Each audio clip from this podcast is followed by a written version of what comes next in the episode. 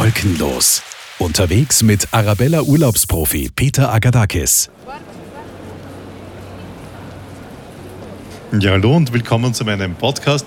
Wolkenlos ist es heute in Nürnberg und Nürnberg hat doch eher ein bisschen so das Image einer Lebkuchenstadt oder speziell zur Adventzeit einer besonders romantischen Stadt. Keiner denkt daran, dass Nürnberg auch eine sehr coole Stadt sein könnte mit fantastischen Boutiquen, mit super tollen Restaurants.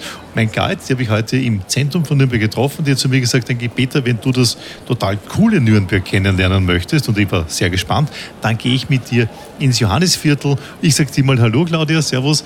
Und ich bin jetzt schon wirklich sehr, sehr beeindruckt, was Nürnberg so drauf hat und dieses äh, Lebkuchen-Feeling und Advent-Feeling hat man hier nicht. Eher sommerlich, eher cool und frisch. Ja, natürlich. Wir haben so viel Grünfläche, was man vielleicht gar nicht in der Altstadt sieht. Aber drumherum haben wir den Wördersee, wo man Tretboot fahren kann. Wir haben natürlich den Reichswald direkt vor der Tür und hier die Hesperidengärten, wo wir jetzt hier gerade sitzen. Hesperidengärten. Das heißt, das sind ehemalige so kleine Schlösschen oder so, oder so Sommersitze von den reichen Leuten vom 19. Jahrhundert oder so, ne? Das sind Barockgärten. Die Hesperiden, das waren die Töchter von dem Gott Hesperides. Die haben äh, in einem Land, einem wunderschönen Land, einen Baum mit goldenen Äpfeln bewacht. Und goldene Äpfel, das waren die Pomeranzen. Also Früchte, die dann die Patrizier, das waren die führenden Familien in Nürnberg, ähm, aus Italien hierher gebracht haben und haben dann richtig schöne Barockgärten angelegt, kurz vor den Toren der Stadt, wo sie dann ihren Sommer verbracht haben. Was so klassisch klingt, ist auf der anderen Seite eine sehr, sehr coole Geschichte. Weil wenn man hier spazieren geht und wir sind von der Stadt rausgegangen, eben hierher, und da sieht man entlang der Flüsse, entlang der Wege so irrsinnig moderne Gebäude zwischen den alten Villen drinnen. Und das ist etwas, wo ich sage eigentlich, wow, Architektur 1A hier. Ne? Ja, das hat sich mittlerweile äh, hier wirklich gut entwickelt. Also dieses Butzenscheiben-Image, was ja Nürnberg lange hatte, das ist schon längst vorbei. Wir sind wirklich eine moderne Stadt mit viel Geschichte.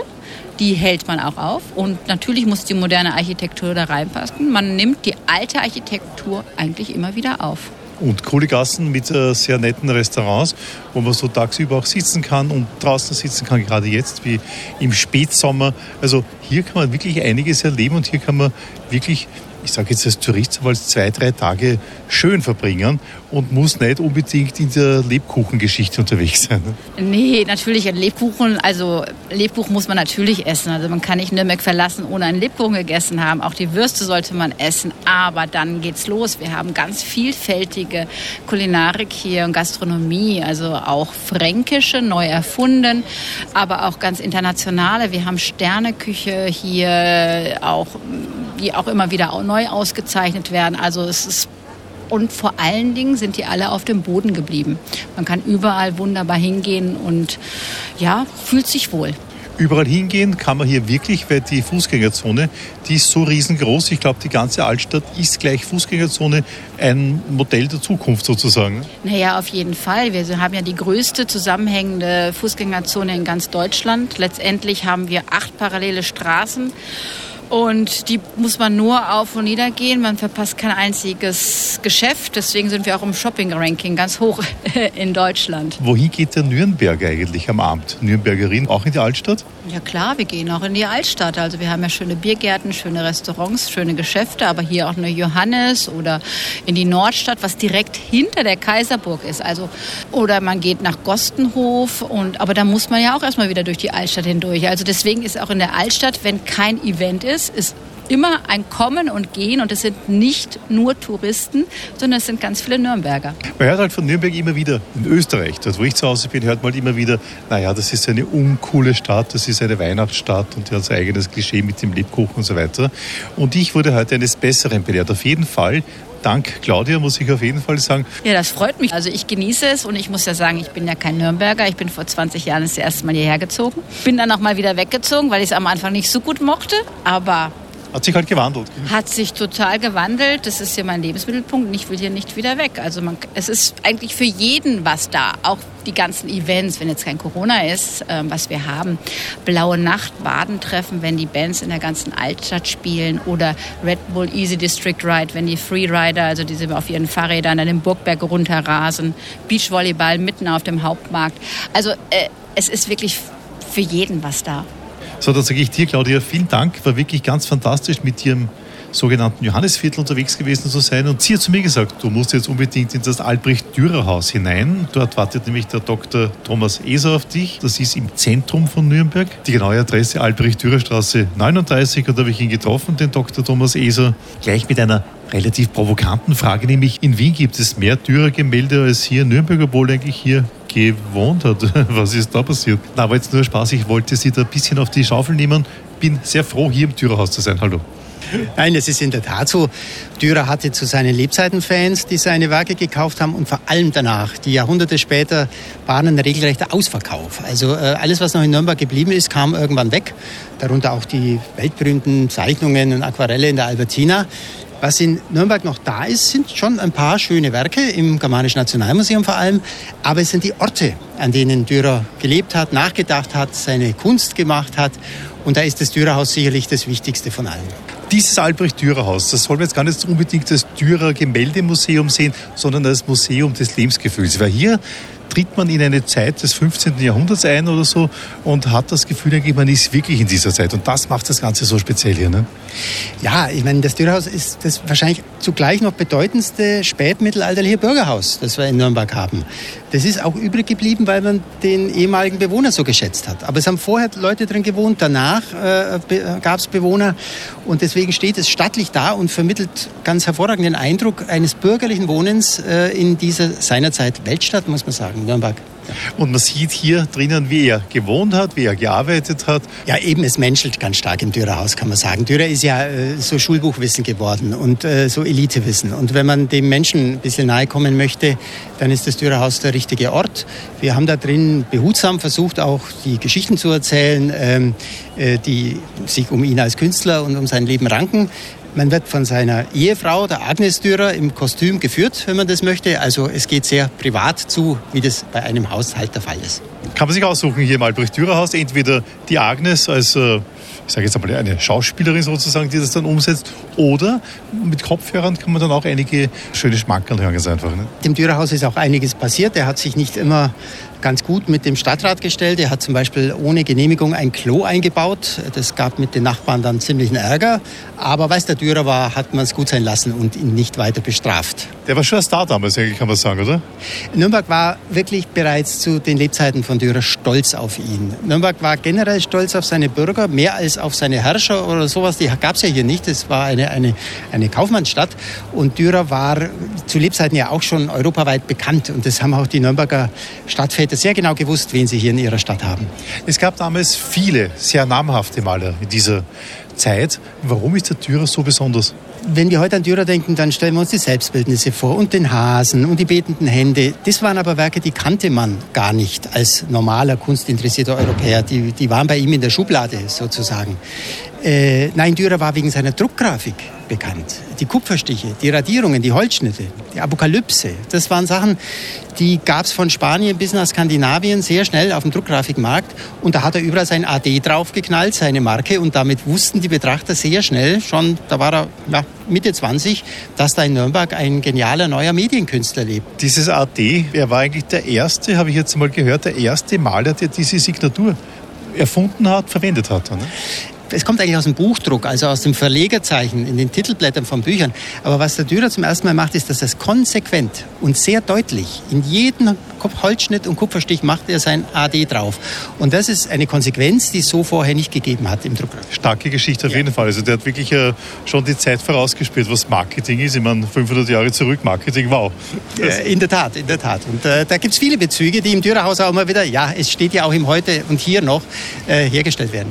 Schwenk zu Wien. Es gibt ja demnächst äh, eine Verbindung Nürnberg, Wien, Dürer. Was ist das genau? Es ist zwei Jahre her, dass im Stephansdom in einem Eingangsbereich eine Wandmalerei entdeckt worden ist. Genau die so hervorragend qualitativ toll ist, dass man schnell auf die Idee kam, die müsste eigentlich vom Dürer sein. Es gibt stilistische Ähnlichkeiten mit seinen Zeichnungen und Druckgrafiken, die wirklich frappant sind. Und wir wollen das nächstes Jahr mal in einer Ausstellung untersuchen und thematisieren. Titel war Dürer in Wien. Das wäre eine spektakuläre Neuigkeit in seiner Biografie. Kriegt man richtig wässrigen Mund, um das zu erleben? Albrecht Dürer Haus hier in Nürnberg. Die Öffnungszeiten, die Eintrittspreise, die findet man bei euch auf der Website, gell? Die findet man auf der Website, die ändern sich, haben ein kleines bisschen, aber generell ist das Haus die ganze Woche über auf. Ja, wir wünschen Ihnen viel Erfolg äh, mit diesem tollen Haus, Albrecht Dürer Haus. Es ist jetzt nicht dieses große, große, große Museum, also man kann es nicht vergleichen mit dem Guggenheim Museum in New York, von der Größe her, aber ich würde sagen, eine Dreiviertelstunde, Stunde ist hier immer hier optimal aufgehoben. Ne? Ja, es ist perfekt für einen Spaziergang in Nürnberg, den man mit der Burg erstmal krönt und dann beim Weg zurück in die Stadt kann man am Dürerhaus vorbeischauen. Ja, und weil ich heute so richtig in Museumslaune, in Museumsstimmung bin, habe ich mir gedacht, eines geht noch.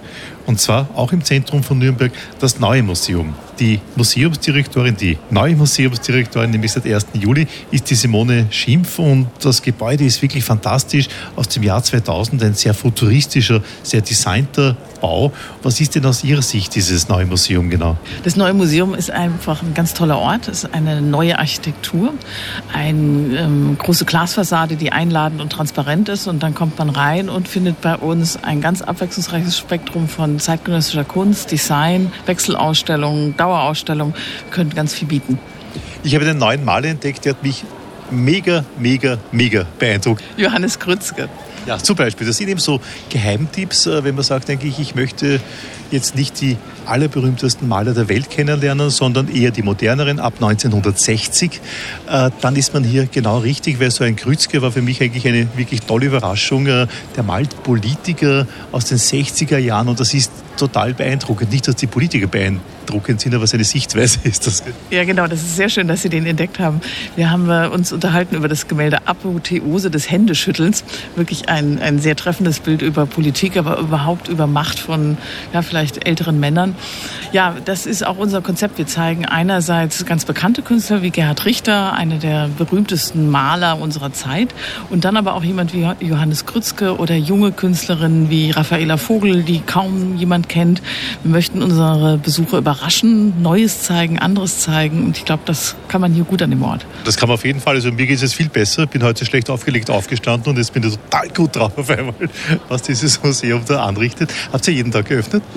Außer Montag jeden Tag, genau. Ab 10 Uhr öffnen wir bis 18 Uhr. Donnerstag ist unser langer Tag und ja, herzlich willkommen bei uns.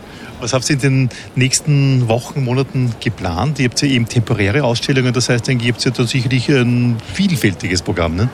Genau, wir haben einen großen Wechselausstellungsbereich und ab 15. Oktober zeigen wir eine neue Ausstellung von einem amerikanischen Künstler, Keith Sonnier, ein Lichtkünstler, der letztes Jahr verstorben ist. Und da zeigen wir die erste große Retrospektive mit ganz tollen Neonarbeiten und ähm, Videoarbeiten, so wie es noch nie gezeigt worden ist. Ich glaube, das wird super spannend. Was mir gut gefällt, ist auch die Architektur. Die ist wirklich ganz großartig. Wurde im, im Sommer 2000 eröffnet, dieses Museum. War damals State of the Art, kann man sagen, avantgardistisch und so weiter und schaut auch heute noch ganz, ganz cool aus. Speziell diese Glasfassade ist toll, weil sie auch auf die Kunstwerke einerseits einwirkt, auf der anderen Seite auch die Kunstwerke nach außen bringt, für die schlimmen Nicht-Museumbesucher auf jeden Fall. Also da wird in beide Richtungen gearbeitet. Ja, genau. Das ist ein Bau von Volker Stab, einer der großen Architekten für Museumsbauten. Und ähm, tatsächlich, das Gebäude ist jetzt 20 Jahre alt und ich finde, das ist gut erwachsen geworden. Mit Anfang 20 jetzt kann man es immer noch sehr, sehr gut sehen und man kann toll damit arbeiten. Es sind einfach immer wieder neue Raumerfahrungen, die unsere Besucherinnen und Besucher sehr schätzen. Wenn man das Museum besucht, muss man da ein Kunstfreak und Kulturfreak sein oder geht auch der Otto Normalverbraucher, Verbraucherin?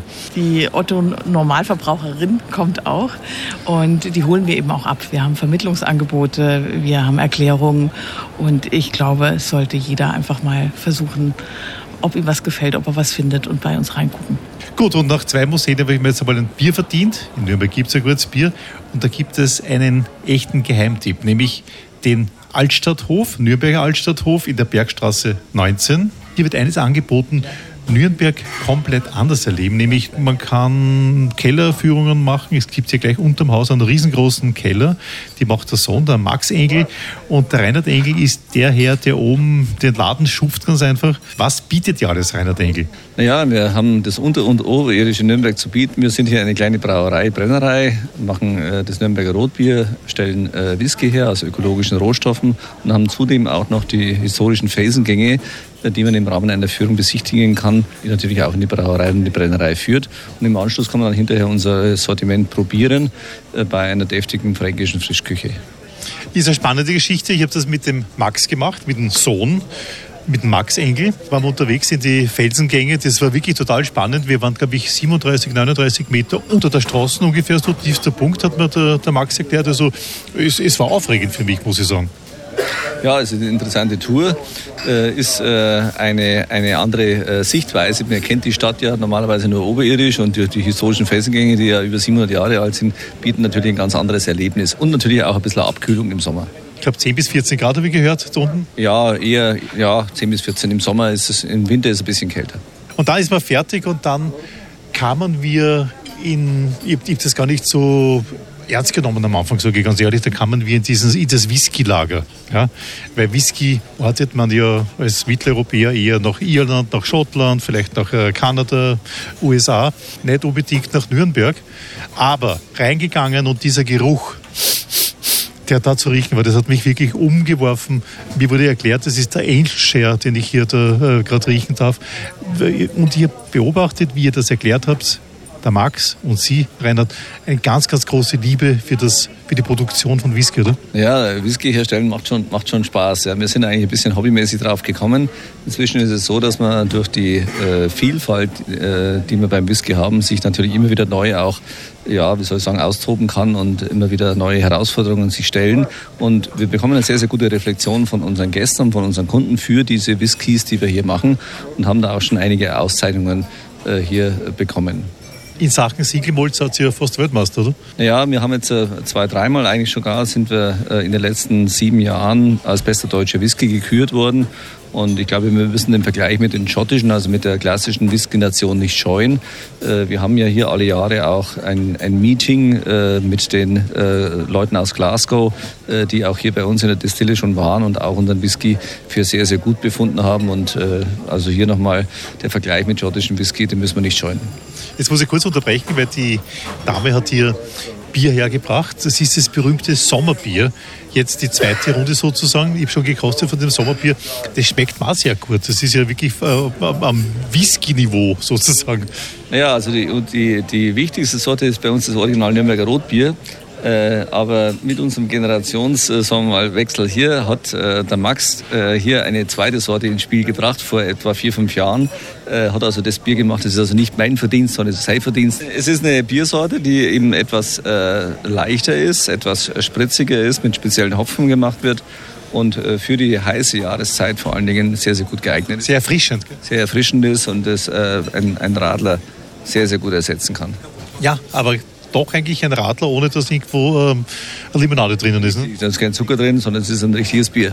Der kleine Ausflug musste sein, zurück zum Whisky. Da kann man sich auch bei euch äh, ein Fass anlegen lassen. Habe ich gesehen, das sind so kleinere Fässer? Ja, es ist so. Wir brauen, wir brauen und brennen ja nicht nur Whisky jetzt für, für unseren Bedarf, sondern es gibt eine ganze Reihe von Whisky-affinen Gästen, die ihren eigenen Whisky haben möchten. Und der Kunde kann also hier bei uns entscheiden, welche Art von Whisky er haben möchte. Er bestimmt oder er wählt aus von äh, verschiedenen Fässern und kann damit das Geschmacksprofil von seinem eigenen Whisky definieren.